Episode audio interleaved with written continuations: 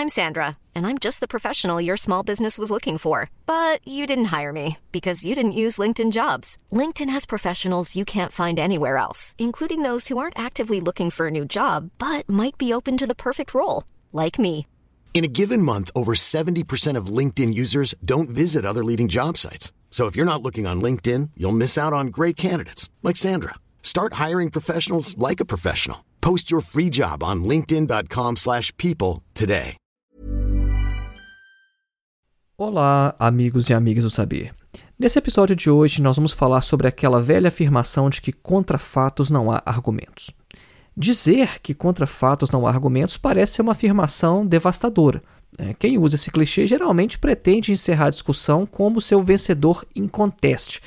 A ideia é que uma referência à realidade, né, ou seja, aos fatos, seria capaz de provar a validade do que se está debatendo, do que está se apresentando como sendo fatos, né, pondo fim a meras e frágeis especulações teóricas. É como se um debatedor dissesse ao seu oponente: olha, o que você está dizendo aí são meras especulações, é uma, é uma mera cadeia de raciocínio que não encontra correspondência na realidade.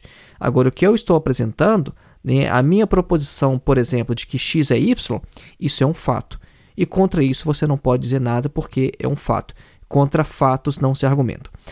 Então nós vamos fazer uma análise filosófica dessa afirmação de que contra fatos não há argumentos, né? Porque isso é uma afirmação de conhecimento. Né? Você está dizendo, né, com essa frase que você tem acesso direto à realidade e nós vamos questionar se de fato alguém tem acesso direto ou, usando o termo filosófico, acesso imediato à realidade. Acompanhe.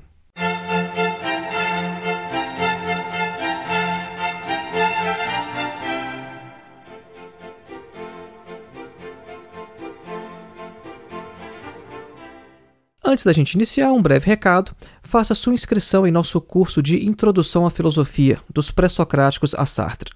O nosso curso tem mais de 14 horas de duração apenas na parte de vídeos. É um curso que não tem data nem para início e nem para terminar, ou seja, você tem total flexibilidade de tempo para fazer o curso no seu tempo, no seu ritmo, e é um curso também com acesso vitalício. É, uma vez você sendo inscrito no curso, você jamais perderá o acesso a ele.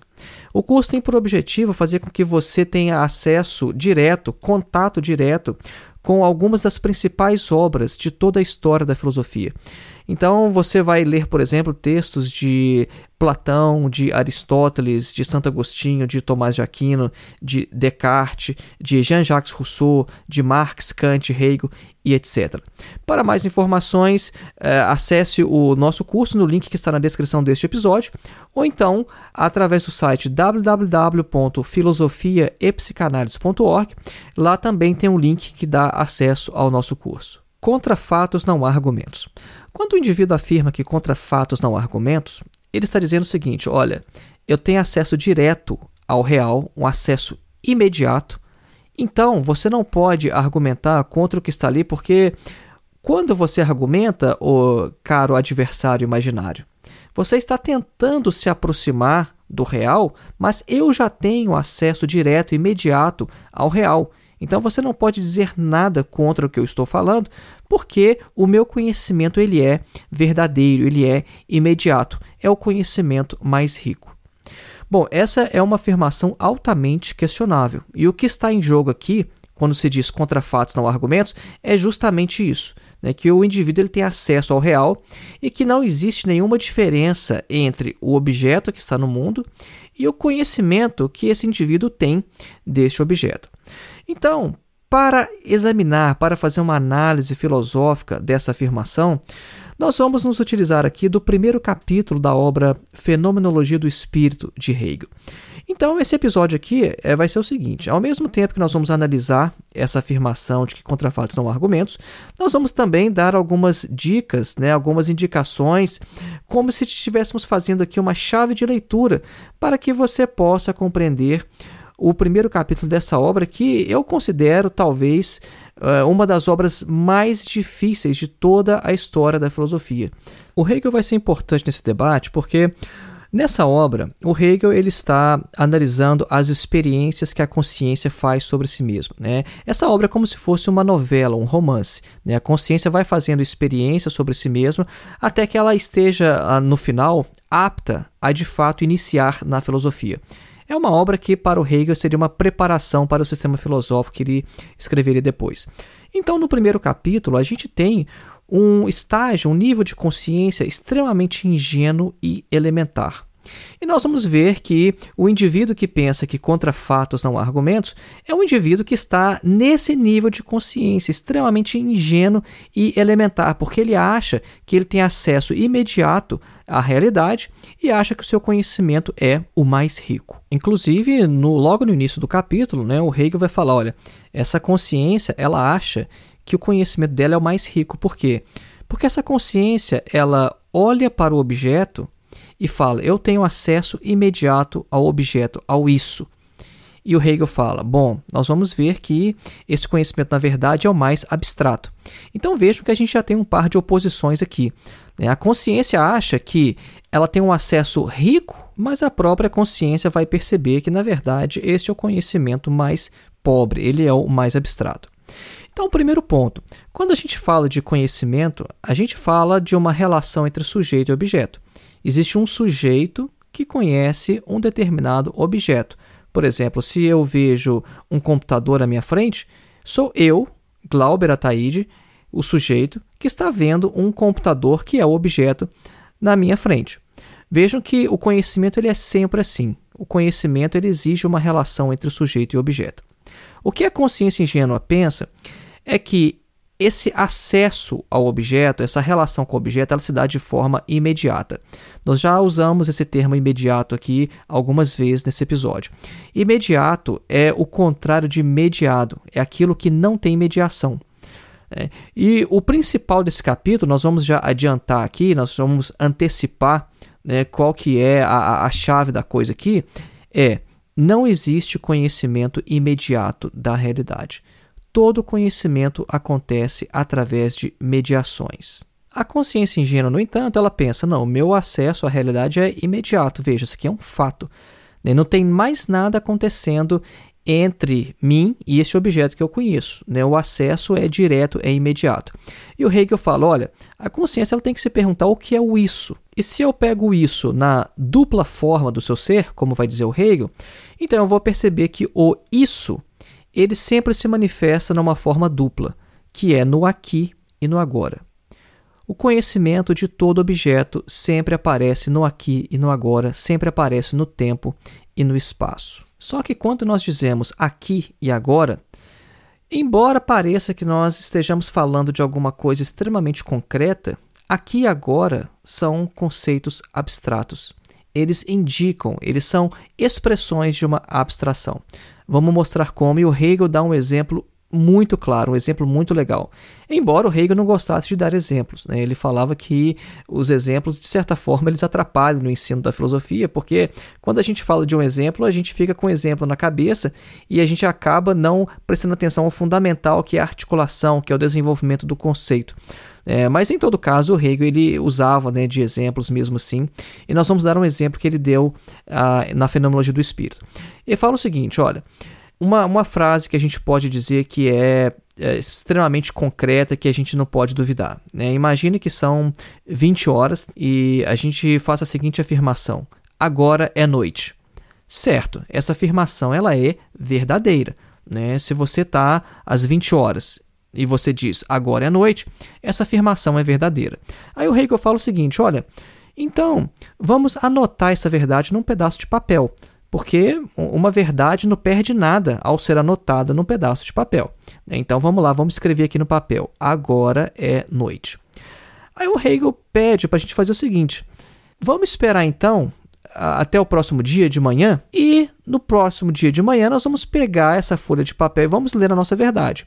Então imagine então que a gente escreveu a frase, dormiu, no dia seguinte, às 8 horas da manhã, a gente pega a nossa frase com a nossa verdade e lá está escrito: agora é noite. Bom, a nossa verdade agora não é mais verdade, ela é obviamente falsa. O que, que aconteceu com a verdade que a gente escreveu no pedaço de papel? Cadê a verdade? o Hegel vai falar: olha, a verdade ela se desvaneceu. Então notem que quando a gente falou agora, parecia que a gente estava se referindo a algo extremamente concreto. Mas a gente percebe então que o agora ele não é tão concreto assim, porque o agora ele pode ser um agora que é noite, ele pode ser um agora que é manhã, ele pode ser um agora que é tarde. Então vejam que isso é uma questão que envolve também a linguagem. Né? Tem um trecho do primeiro capítulo que o Hegel vai inclusive falar: olha, a, a gente até não tem a intenção de expressar algo abstrato, algo geral, quando a gente fala agora ou quando a gente fala aqui. Mas é o que a gente faz. A gente não tem intenção de expressar algo abstrato, mas a gente acaba expressando algo abstrato. Então vejam que o agora, embora ele pareça concreto, ele é, na verdade, abstrato. E o mesmo vai acontecer com o aqui. Né, o Hegel dá um outro exemplo que é o de uma árvore. É, você está olhando para frente e você está vendo uma árvore. Aí o Hegel fala o seguinte: olha, então vira para o lado, né? Imagina que você vira para o lado e aí você vê uma casa. Então você está de frente para a árvore e você fala assim: o aqui é uma árvore. Você vira para o lado, o aqui é uma casa. Bom, o que aconteceu com o aqui? O aqui ele também mudou. O aqui, num caso, ele é uma árvore, mas você vira, você está olhando para outra direção, o seu aqui é outra coisa. Então, o aqui, assim como o agora, também ele é abstrato. Parece que ele se refere a algo de concreto, mas ele também é abstrato. É por isso que o Hegel vai falar então que o verdadeiro da certeza sensível é o geral. A gente não quer falar sobre o geral, mas é o que a gente acaba falando. Como é comum na fenomenologia do espírito, quando a consciência ela percebe que ela perdeu sua verdade, quando ela percebe que ela está errada, ela tenta ali um subterfúgio, ela tenta de alguma forma manter aquela verdade. Né? o que acontece na vida. Né? Sempre que é, o indivíduo percebe que ele perdeu sua verdade, ele primeiro ele tenta de alguma forma manter aquela verdade, de alguma outra forma preservar aquele momento. E a consciência ela vai fazer isso então. Ela percebe no primeiro momento que o aqui e o agora não são concretos, mas são abstratos. Então ela tenta se refugiar no eu. Então, esse é um segundo momento desse capítulo. É um capítulo muito curto, né? tem mais ou menos só oito páginas. Né? E nesse capítulo, a consciência vai fazer três experiências. Então, a primeira é essa que a gente acabou de falar do aqui e do agora. Ela achava que o aqui e o agora eram concretos, mas são abstratos. Então, ela passa para a segunda experiência, onde ela vai se refugiar no eu ela vai falar o seguinte: não, tudo bem, o aqui e o agora pode ser abstrato, mas existe um eu que percebe esse aqui e esse agora. E esse eu, ele permanece. Aí o Hegel vai mostrar o seguinte, olha, esse eu, ele também é abstrato. Nas palavras do Hegel, a, a força da verdade, da certeza sensível agora, vai residir na imediaticidade do meu ver, do meu ouvir e etc. Só que aqui ela vai experimentar a mesma dialética da experiência anterior. Né? Porque o eu que vê a árvore é um, e o que vê a casa é outro. Então, se eu tenho consciência unicamente do fato de que Mom deserves the best, and there's no better place to shop for Mother's Day than Whole Foods Market. They're your destination for unbeatable savings, from premium gifts to show-stopping flowers and irresistible desserts. Start by saving 33% with Prime on all body care and candles. Then get a 15-stem bunch of tulips for just $9.99 each with Prime. Round out Mom's menu with festive rosé, irresistible berry chantilly cake, and more special treats. Come celebrate Mother's Day at Whole Foods Market. I'm Sandra, and I'm just the professional your small business was looking for. But you didn't hire me because you didn't use LinkedIn jobs. LinkedIn has professionals you can't find anywhere else, including those who aren't actively looking for a new job but might be open to the perfect role, like me. In a given month, over 70% of LinkedIn users don't visit other leading job sites. So if you're not looking on LinkedIn, you'll miss out on great candidates like Sandra. Start hiring professionals like a professional. Post your free job on linkedin.com/people today.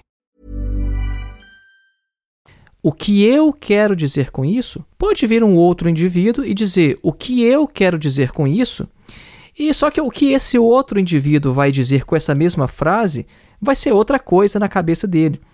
Então, o eu, ele também indica algo abstrato. O eu também não é algo concreto, não estou fazendo referência a um único eu concreto. Então, o eu, assim como o aqui e o agora, ele também se mostra vago, indeterminado, abstrato. Mais adiante no capítulo, a consciência vai fazer ainda uma terceira experiência, mas aqui a gente já pode fazer uma breve pausa para retomar ao tema principal deste episódio, que é contra fatos não há argumentos. Como a gente pode ver, quando o indivíduo ele pensa estar apontando para o fato, para algo extremamente concreto, imediato, já tem muito mais coisa envolvida aí do que ele suspeitava no primeiro momento. Então, a gente pode perceber que todo conhecimento da realidade ele é de fato mediado. A própria afirmação de que contra fatos não há argumentos, ela pressupõe uma epistemologia extremamente ingênua. Né? A epistemologia é a área da filosofia que vai lidar com o conhecimento, né? o que é o conhecimento e como nós obtemos o conhecimento. Então, geralmente pensa-se que nós somos como que receptores passivos de impressões que vêm do mundo exterior e que aí a gente está tendo acesso direto ao real. Né? O, o, chamado man on the street, né? o, o chamado homem comum, como se diz na filosofia, ele tem uma visão mais ou menos assim né, que a gente recebe informações do mundo e que essas informações aparecem aqui aos nossos sentidos e a gente está conhecendo as coisas como elas de fato são. Só que essa é uma forma bem ingênua né, de entender o processo de conhecimento, a relação que nós temos com o mundo. É, um pouco antes de Hegel, o Kant já havia mostrado que o conhecimento ele é um processo ativo do sujeito. É, a gente pode dizer até de uma forma mais simplificada que nós vemos nas coisas o que nós colocamos nela. Não existe isso de que a gente está só recebendo informações do mundo, né? aí as informações vêm através, por exemplo, da luz que bate na retina dos nossos olhos e tem todo aquele processo complexo né, para formar a visão. Não, não é assim que acontece. Né? Tem muito mais coisa envolvida, existe uma participação do sujeito no processo de conhecimento. Então, é, desde o Kant, já está claro que a gente não, não pode simplesmente ingenuamente afirmar que está tendo acesso aos fatos.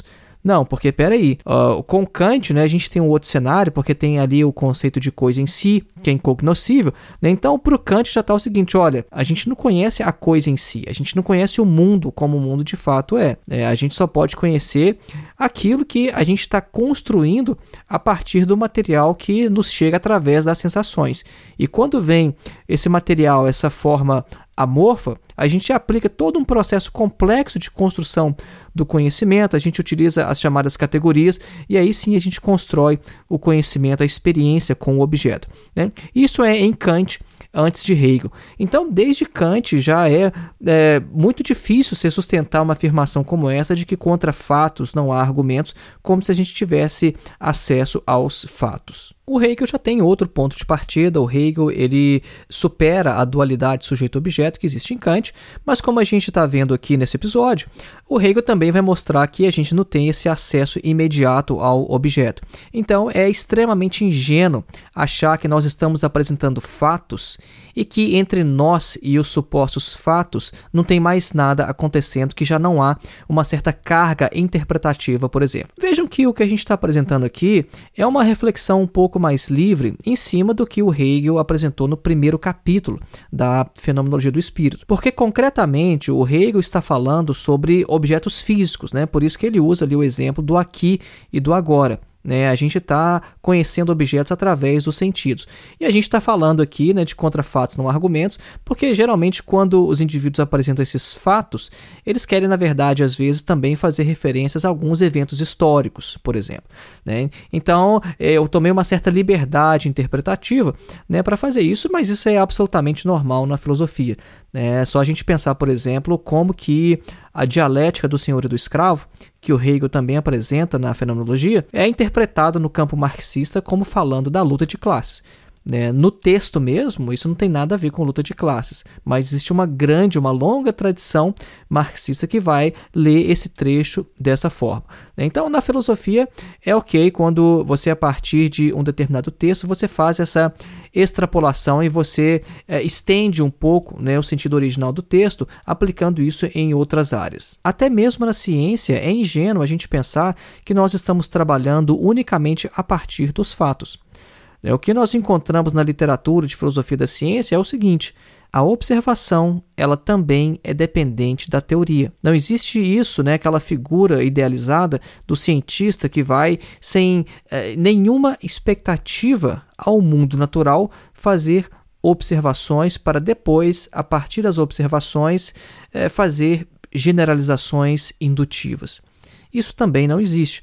Porque se o indivíduo ele já não sabe previamente o que ele deve observar num determinado contexto, a observação ela nem mesmo acontece. Então, nem mesmo na ciência existe isso de que nós estamos tendo acesso aos fatos, que, que nós estamos é, trabalhando sem nenhum pressupostos, que nós estamos assim como se fosse uma tábula rasa, né? Que nós não estamos com nenhum tipo de pressuposto, com nenhum, como a gente pode dizer no popular, preconceito em relação àquilo que nós vamos fazer. Existe sempre uma teoria por trás que vai mostrar o que é importante observar naquela situação. Então, resumindo o que a gente viu até agora, é o seguinte: a afirmação de que contra fatos não há argumentos ela tem como pressuposto a ideia de que é possível ter acesso imediato à realidade.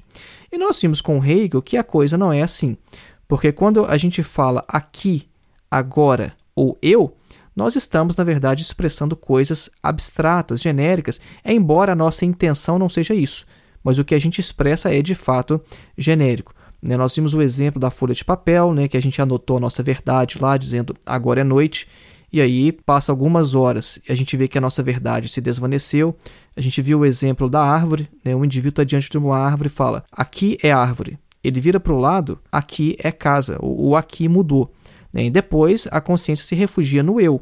Mas ele vai perceber que quando o eu faz uma afirmação, é uma afirmação que qualquer outro eu também pode fazer, mas vai ter um conteúdo totalmente diferente na cabeça daquele outro eu. Então o eu ele também vai se mostrar abstrato.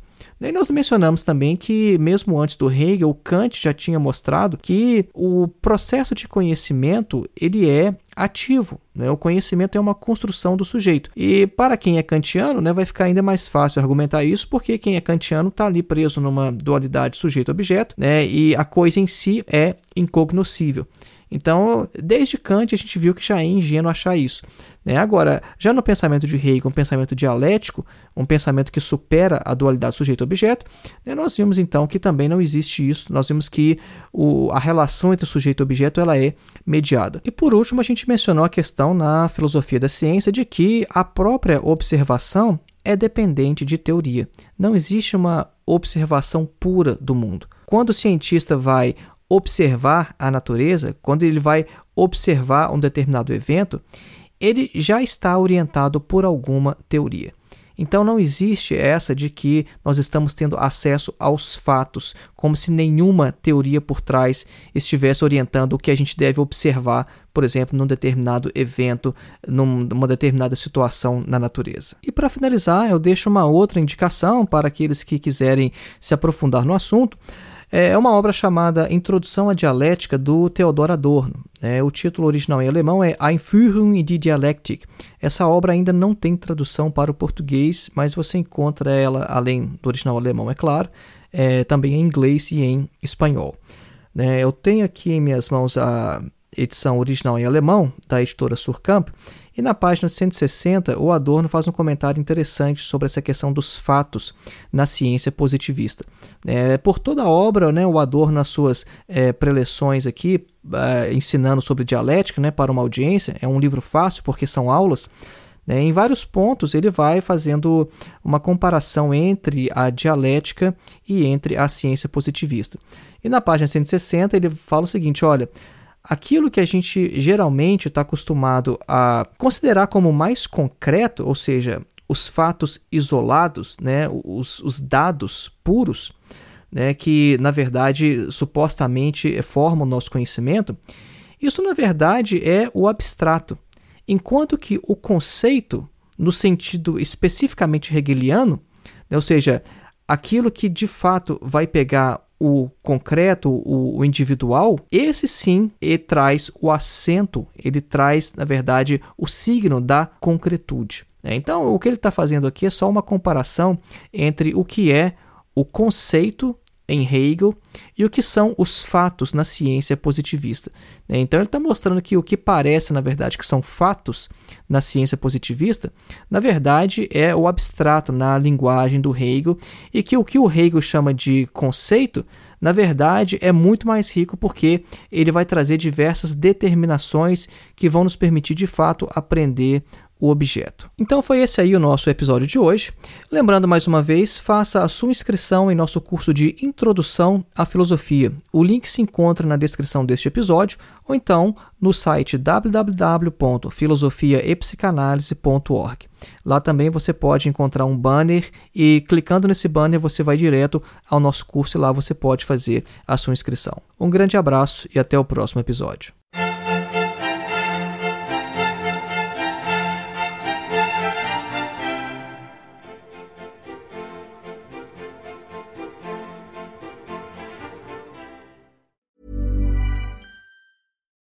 We're on a budget, we still deserve nice things. Quince is a place to scoop up stunning high end goods for 50 to 80% less than similar brands. They have buttery soft cashmere sweaters starting at $50, luxurious Italian leather bags, and so much more. Plus, Quince only works with factories that use safe, ethical, and responsible manufacturing. Get the high-end goods you'll love without the high price tag with Quince. Go to quince.com/style for free shipping and 365-day returns.